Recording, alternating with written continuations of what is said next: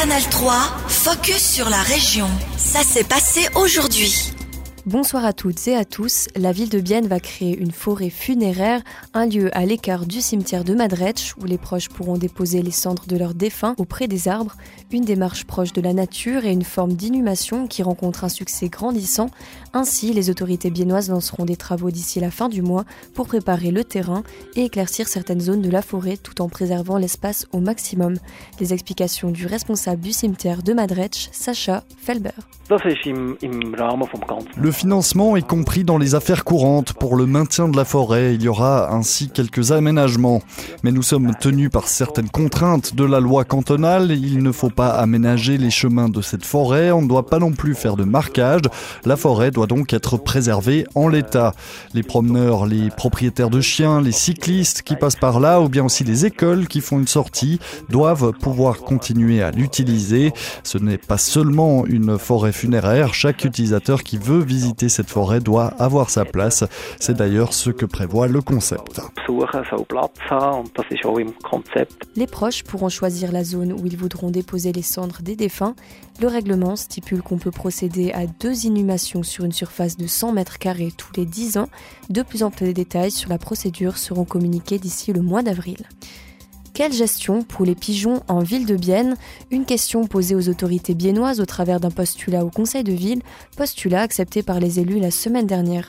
Le texte demande à la ville d'examiner un système pour mieux prendre en charge les pigeons et notamment la mise en place des pigeonniers. Les explications de Suzanne Klaus, conseillère de ville socialiste à l'origine de ce postulat. Les pigeons sont des espèces domestiquées qui sont redevenues sauvages.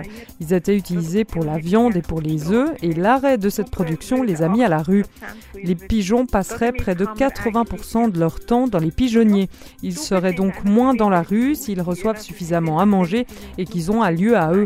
Si les pigeons sont dans la rue, ils ont faim de manière chronique, ils ne trouvent pas de nourriture adaptée dans les villes. Avec un pigeonnier, les rues de la ville seraient moins sales les pigeons seraient en bonne santé. On pourrait aussi contrôler leur population en réduisant les naissances, par exemple, en échangeant leurs œufs par des œufs en plâtre ou en plastique.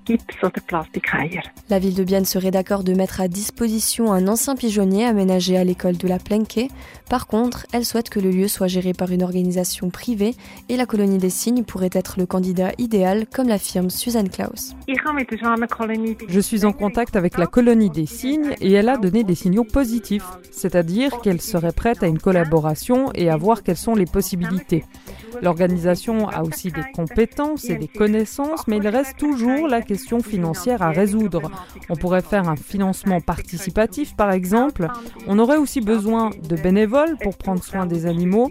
Un pigeonnier ne pourrait donc pas être géré seul par la colonie des cygnes, mais elle pourrait certainement apporter son expertise. Si un système se mettait en place dans la cité célandaise, les autorités biennoises se montrent ouvertes pour mettre à disposition d'autres bâtiments ou lieux pour la création des pigeonniers. L'Union suisse des paysans durcit le ton pour combattre le littering. Dès le mois de mars, la campagne sur les déchets sauvages changera de visage. Au lieu du slogan Du respect, pas de déchets, une image et des mots bien plus forts seront utilisés. Vous verrez une vache morte avec le slogan Les déchets tuent. Un moyen plus radical de faire de la prévention. Pour Tessa Gross-Niklaus, secrétaire générale de la Chambre d'agriculture du Jura bernois, cela peut pousser la population à ouvrir les yeux sur ce problème récurrent. Je pense que ça peut peut-être avoir plus d'impact. Les gens vont peut-être plus se rendre compte de vraiment euh, les conséquences qu'un déchet peut avoir sur nos animaux de rente en fait. Peut-être que c'est un peu dur, c'est rude, mais en même temps, c'est peut-être ça qu'il faut pour que les gens ils réalisent vraiment quel est l'impact que les déchets peuvent avoir sur nos animaux. La secrétaire générale de la Chambre d'agriculture du Jura bernois rappelle qu'il y a assez de poubelles à disposition dans les rues et les villages et qu'avec les bons gestes, il est possible de sauver la vie des bétails de la région. Changement de législation pour les matchs au loto. Faire gagner des bons d'achat ou des gains en or, c'est illégal.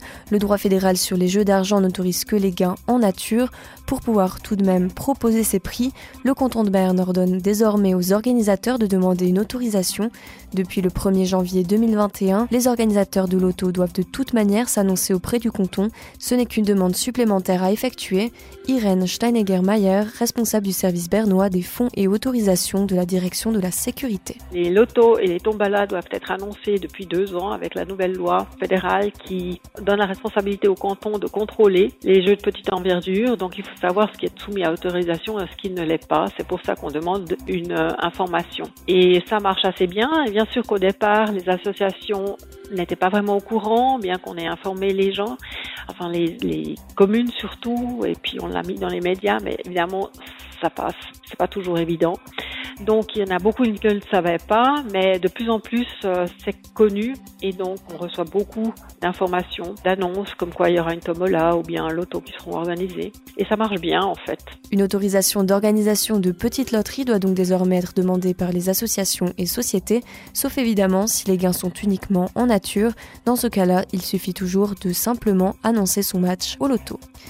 Que faire du patrimoine industriel biennois? C'est autour de cette question que se sont rencontrés la semaine dernière les autorités de la ville de Bienne et le collectif Réusine, un collectif fondé suite à la destruction de l'ancienne entreprise Micron et qui demande la sauvegarde des bâtiments industriels biennois. La ville s'est engagée à mettre davantage en valeur son patrimoine industriel. Il constitue la base de ce que nous sommes et des valeurs de notre ville, innovante et ouvrière, a déclaré le maire de Bienne, Éric Fer. Ce matin, notre invitée est l'une des membres du comité de réusine, Bernadette Fulcher. Elle se réjouissait de cette première rencontre avec les autorités de la ville de Bienne au micro de Mathieu de Dardenne. Ce qui nous a réjoui aussi, c'est qu'elle a affirmé euh, son soutien pour le maintien des bâtiments industriels dans la mesure du possible. Elle s'est intéressée à s'engager dans un dialogue constructif, ce qui est aussi dans notre idée. Et on a même euh, décidé ensemble une, prochaine rencontre, donc un rendez-vous pour euh, poursuivre ce dialogue. C'était un extrait de Bernadette Fulcher, membre du comité de Réusine. Les autorités biennoises ont annoncé vouloir utiliser aussi longtemps que possible les constructions industrielles. Elles rappellent toutefois certaines limites imposées par le cadre législatif suisse et notamment par le droit des propriétaires fonciers. Retrouvez notre interview complet sur ajour.ch. Canal 3, focus sur la région.